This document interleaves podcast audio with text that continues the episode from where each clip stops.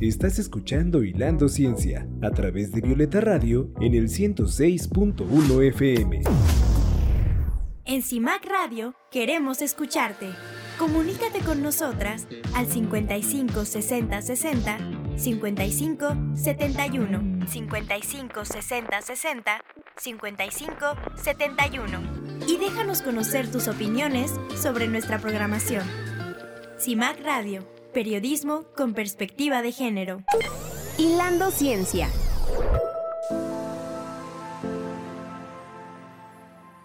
Perfecto. Bueno, pues con todo este perfil, pero además de todo, mujer, científica y en Europa. ¿Cómo has vivido esa parte? Esa parte de ser mujer en el mundo científico. Porque algo que, que, es muy claro es que las condiciones no son de igualdad tan así, que solamente una tercera parte del, del sector científico en el mundo son mujeres. En México es exactamente igual. ¿no? ¿Cómo lo has vivido? Eh, ¿Es diferente realmente en Europa, aquí en México? ¿Cómo te va por ahí? En todos lados existe una estructura patriarcal. En todos lados existe una estructura racista y en todos lados existe clasismo, obviamente. En ese sentido, eh, yo creo que es diferente. Lo, lo, que yo veo distinto. A ver, vamos, para un poco. Es, muy, es, es, difícil comparar, ¿no? Es, es complejo comparar eh, de cara a no descafeinar o no ser tan digamos, tampoco... O sea, digamos que las diferencias que hay entre, eh, bueno, yo hablaré de Barcelona, Cataluña, porque es donde vivo, donde he estado viviendo, no conozco, no he vivido en otras partes de, España. Y en el caso de México, bueno, porque he crecido y nacido ahí. Eh, pienso que aquí las mujeres, digamos, una amplia mayoría, yo diría el 80-90% en general, las mujeres se encuentran en el mercado laboral, ¿no? desarrollando distintas actividades, han llevado, han tenido un proceso, ¿no? Eh, digamos, de educación, de acceso, ¿no? lo que ha permitido también que eh, la mayoría, por lo menos, eh, digamos, se encuentre en el, en el empleo o caso formal. En nuestros países, en países como México, eh, las mujeres no siempre tenemos ese acceso, ¿no? Es más, es más difícil, ¿no? El, el, poder, por ejemplo, hace mucho que no he visto la, los datos, pero me parece que, no sé, antes se señalaba cuántas niñas entraban a la primaria, cuántas eh, terminaban la prepa y luego cuántas llegaban a la uni. Es decir, eh, no, muchas mujeres no llegan a la, a la universidad, ¿no? Así es. Entonces, en el caso ahora se ha, perdón, ahora se ha feminizado un poco más, incluso es más alto en algunas carreras que se gradúen más mujeres que hombres, pero no así en el campo laboral, ¿no? En el campo laboral la disparidad es muy alta y entonces muchas mujeres quedan insertas en la informalidad.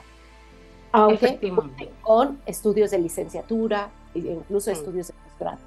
Bueno, aquí pasa lo mismo, no es que, o sea, una persona, bueno, también es cierto, aquí existe una amplia cap, cap eh, amplia clase media extendida, es decir, yo eh, a lo mejor podría estar desarrollando otro tipo de, de, actividades o trabajos, no necesariamente tengo que pasar por la universidad para poder tener un salario que medianamente me permita eh, vivir de manera autónoma, ¿no? Eso sí que es diferente también, ¿no? O sea, no, necesito hacer un doctorado para acceder a tener ciertos privilegios, por lo menos materiales y económicos, que difícilmente una persona que trabaja de mesera en la Ciudad de México va a lograr, ¿no? Como recursos eh, materiales, ¿no? En ese sentido, sí. Sí que es verdad que es diferente, pero yo, eh, tanto aquí como allá, pondré el acento que también hablar de mujeres así de manera muy general es bien complejo y es complejo porque dentro del grupo de mujeres también hay distintos orígenes, ¿no? También las personas somos racializadas entonces, por ejemplo, para ponerte algo muy específico y muy claro, yo soy docente en el departamento de antropología, ¿vale?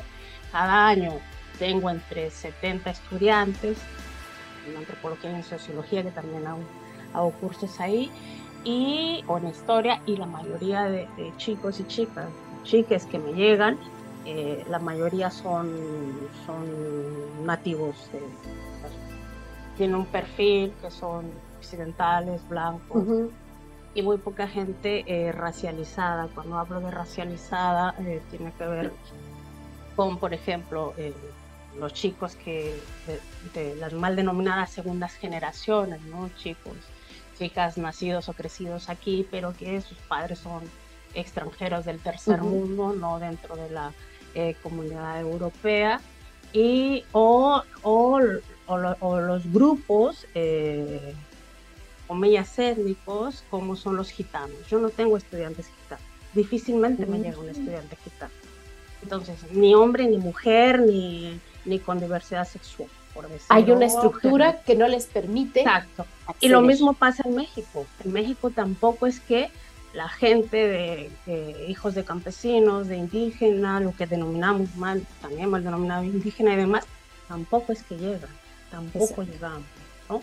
Y en ese sentido, eh, por eso decía, es difícil decir que no vivimos en sociedades patriarcales o, racistas. Es, muy complejo porque lo, lo, vemos en la cotidianidad y, claro. y en mi caso yo también lo veo eh, cara que, bueno, ¿dónde están todos esos chicos, esas chicas, esas chicas? Pues no, llegan. Entonces, si te fijas, es mucho más complejo decir eh, o pensar, bueno, las mujeres llegan, bueno, sí, ¿qué mujeres son las que han llegado? ¿Qué mujeres llegan históricamente a ocupar ciertos cargos? Es verdad eh, que, no, que no hay una paridad, ¿no? Es cierto que no se llega necesariamente a, a, los puestos de poder, pero por supuesto, ¿no? Bueno, yo, yo estoy en un departamento que entre comillas, bueno, digamos, hombres y mujeres acceden, pero si vamos a otras facultades, pues no eh, acceden, eh, digamos, eh, hay, hay, perdón, carreras que entre comillas se les denomina más feminizadas, ¿no? Y otras que donde la mayoría son hombres y que se suelen ser pues ese tipo de actividades o de carreras que te dan prestigio material y económico y social. Claro. Ahora, tú hiciste el doctorado allá. Eh, allá doctorado también. Y claro. Allá comenzaste a ejercer como investigadora, como docente. Esas sutilezas de violencias cotidianas, sutiles, ese techo de cristal, que yo vuelvo a repetir, eh, te estás aventando un boleto grande, me imagino yo, siendo mexicana, siendo mujer, siendo de, una comunidad de, Puebla, eh, migrante, mm. este, no blanca, ¿no? Como ellos nos conciben, que lo, que lo que significa no ser blanca, ¿no? ¿Cómo te va? ¿Cómo te va ya ahora en el día a día? ¿O cómo te fue en un principio y ahora con qué te defiendes? Si es que es así, ¿no? El cómo me defiendo. cual es muy interesante. Rosa, eres mucho más joven que yo, yo ya soy veterana. yo, por ejemplo, te, lo digo, yo cuando empecé en el periodismo, yo no soy científica, soy periodista, eh, estaba prohibido para mi generación y máximo porque yo trabajé en televisión, decir soy feminista, no podía decirlo. Yo tenía que marchar en la, o sea, si marchaba en las, en las, en los mítines feministas que eran poquititas, que cualquiera nos podía identificar, ¿no? Prácticamente me tenía que medio disfrazar, medio tapar, porque si un jefe de información, un editor me reconocía, mm. inmediatamente me corría. Mm. Y justo además porque trabajé en, un medio, Televisa y luego TV Azteca, donde no ser blanca, este, mm. tener mis rasgos morenos, cabello chino, ¿no? No era, no, no, cumplía yo los estereotipos para la televisión. Entonces sí, yo me tenía que pelear y tenía que a codazos abrirme paso. Por eso te lo planteo. Ya. ¿Tú te abriste paso cómo? ¿O sí te la, o la viste más fácil? Mm. Ahora en el día a día con los lentes morados, violetas, mm. distingues, percibes. ¿Cómo te va? Lo que pasa es que yo creo que también eh, contextualmente el feminismo es ampliamente aceptado aquí, ¿no? El feminismo está, entre comillas, podríamos decirle, no me gusta mucho decirlo así, pero sí está institucionalizado, ¿no? Es decir, las generaciones han crecido, ¿no? Las generaciones de jóvenes, incluso muchos chicos mm, puede, no son capaces por políticamente, por, por la corrección política decir porque estén en contra del feminismo, ¿no? Entre comillas, ¿no? y también los Por lo menos en el mundo académico, ¿no? Sí, y que en el espacio que yo me muevo, pues tampoco. Cierto es que todo el mundo se posiciona a favor del feminismo.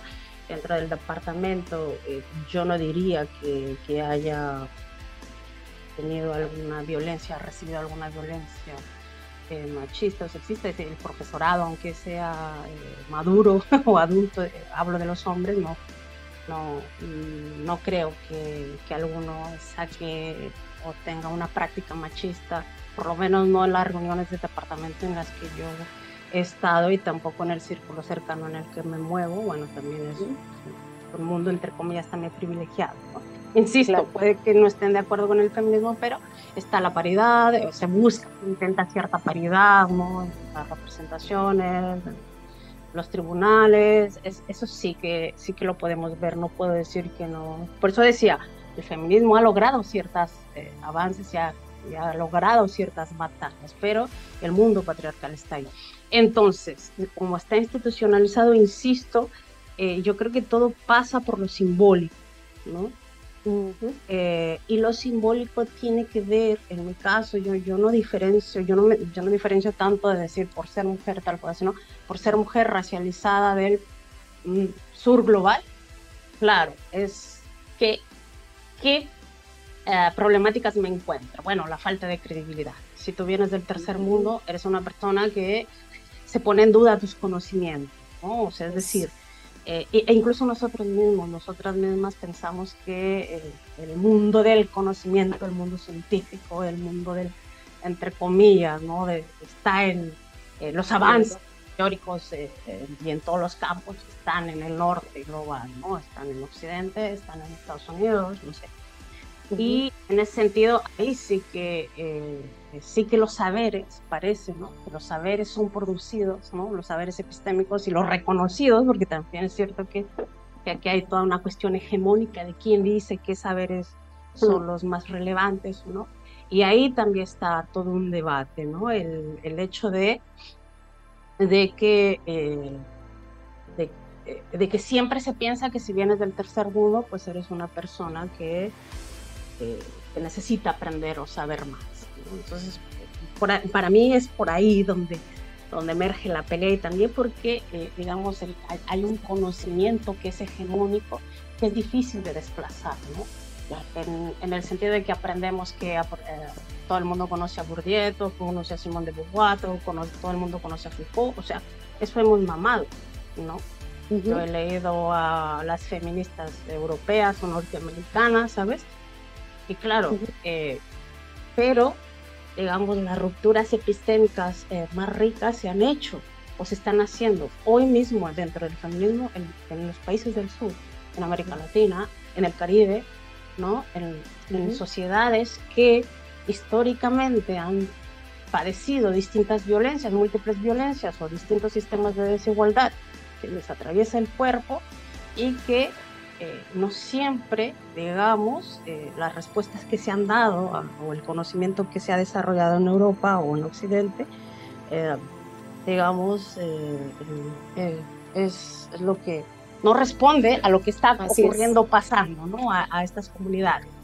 Y, nos pasa a nosotros igual como, como científicos. Entonces, para mí, igual que las feministas han pasado, han tenido que dialogar con todo el mundo, ¿no? Han tenido que dialogar con los grandes teóricos han tenido que dialogar con los humanistas, han tenido que, pues pasa lo mismo para nosotros, ¿no? Hacemos ese mismo diálogo y además tenemos que siempre, en tanto que no, se, no siempre se te da legitimidad, pues tenemos que imponernos por ahí. Así es. Y yo creo que esas son esas serían las cosas más, más complejas ¿no? dentro del mundo académico y lo pasas siempre, o sea, eso está en todos lados. ¿Y qué se podría hacer? ¿Qué se podría empujar? ¿Qué se podría proponer para que cambie un poco esto? O sea, sin duda alguna, eh, estamos hablando de estructuras históricas, ¿no? No, estamos hablando de... Algunas demasiado antiguas. Exacto, demasiado antiguas como para...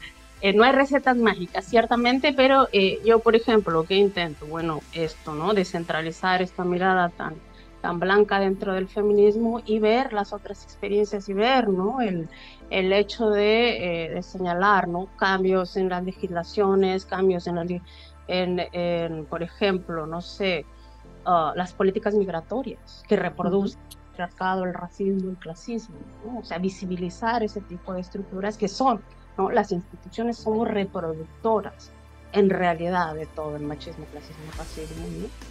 Así es. Eh, de la norma heteropatriarcal y yo creo que ahí está. Eh, no, no necesitamos, siempre uno piensa en grandes revoluciones, en, en, grandes cambios, pero no pensamos en las instituciones, ¿no? Instituciones como la familia, ¿vale? instituciones como la propia universidad, ¿no? O sea, claro.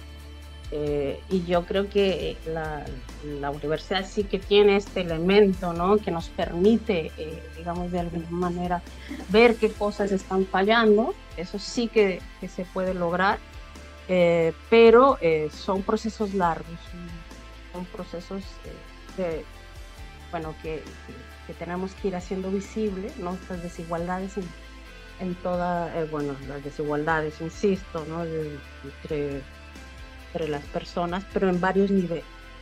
Uh -huh. Y ahí, ya, ¿no? Yo pienso que, por ahí estaría. Muy bien, Rosa. Pues ha sido un placer conocerte, escucharte, eh, saber que estás allá eh, exactamente donde creo que necesitan pues voltear a ver lo que está sucediendo en América Latina. Eh, creo que de, incluso el movimiento feminista Marea Verde es orgullosamente de Argentina, ¿no? Y ha sacudido al mundo entero y el mundo entero ha tenido que ver esta oleada verde con respeto, con, con decisión, por, por, lo que generó, por lo que pudo sacudir en muchas instituciones. Y bueno, sobre todo saberte tan joven, eh, que es lo que a veces hay que decirles a las chavas, ¿no? Decirles, mm. eh, es posible, a pesar de, porque además, pues aquí se ha sacudido mucho las violencias universitarias, o sea, en el mm. seno de las universidades, violencias de todo tipo, que antes pues se creían que eran imposibles casi casi porque no podían venir de alguien con un doctorado, con un postdoc, eh, autor de un libro, y lo es, ¿no? Y las chavas han tenido el valor de, pues, de enfrentar todo este, todo este sistema tan, tan rancio de repente. Claro, que ya, que ya no nos podemos callar, ¿no? O sea, el Exacto. callar justamente sigue propiciando que esas violencias se sigan reproduciendo. Así es. Eh, pero, insisto, las instituciones somos reproductoras también, y eso hay Así que tenerlo es. presente, ¿no? El, digamos, eh, o sea, yo lo veo, ¿no? El, estas relaciones de poder que, que vamos creando y que, y que son las que propician, ¿no? También que las agresiones ocurran y pasen porque no siempre denunciamos. Y bueno, pues por lo menos a veces es necesario no voltear para otro lado, ¿no? Rosa, pues ha sido un placer eh, que nos hayas permitido hilar contigo, hilar tu historia, hilar las experiencias en países distintos, hilar lo que estás haciendo actualmente allá en la Universidad de Barcelona. Y pues qué orgullo que estés por allá eh, inyectando estas nuevas miradas desde los, la, las y los latinoamericanos. Muchísimas gracias y estos micrófonos están abiertos para ti cuando tú quieras. Ay, muy amable. No, muchísimas gracias a ti. La he pasado muy bien. Espero haberte contestado las preguntas. Claro. Yo creo que esto dan para cafés largos, pero así es. En una charla no se puede hablar de todo. Bueno, muchas pero gracias. bueno. Muchas gracias, eh, Rosa, Rosa Lázaro Castellanos, antropóloga social, quien trabaja en la Universidad de Barcelona como profesora asociada, pero es mexicana. Y bueno, pues te mandamos un abrazo y muchas gracias. Aquí en una charla más de Hilando Ciencia con mujeres tan especiales como tú. Muchísimas gracias y un abrazo hasta allá. Un abrazo. Gracias.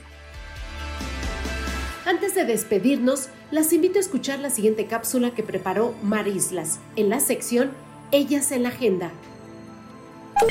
Hilando Ciencia. Estas son las tres mujeres más poderosas de la ciencia en los últimos años, según una investigación de la BBC.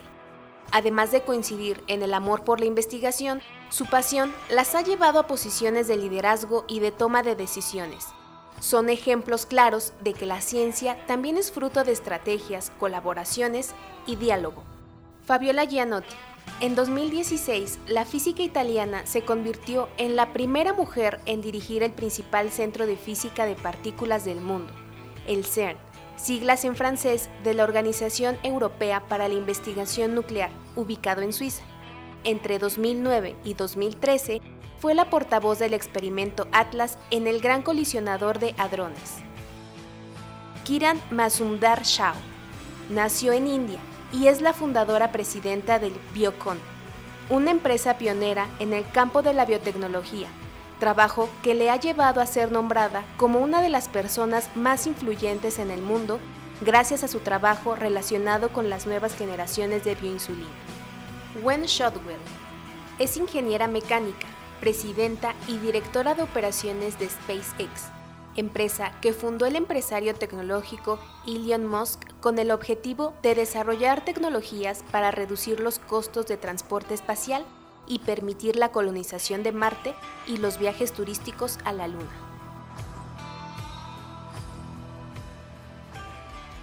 Muchas gracias por acompañarnos en el programa. Gracias al equipo Mar Isla Sánchez con investigación y voz en off, Gerson Martínez García con su voz, edición y producción, y a las compañeras de Violeta Radio que hacen posible esta aventura. Soy Elsa Ángeles y los espero la próxima semana a la misma hora para seguir hilando ciencia. Gracias. Acabas de hilar la importancia de las mujeres en la ciencia. Te esperamos en nuestra siguiente transmisión a través de Violeta Radio en el 106.1 de FM. Hilando Ciencia.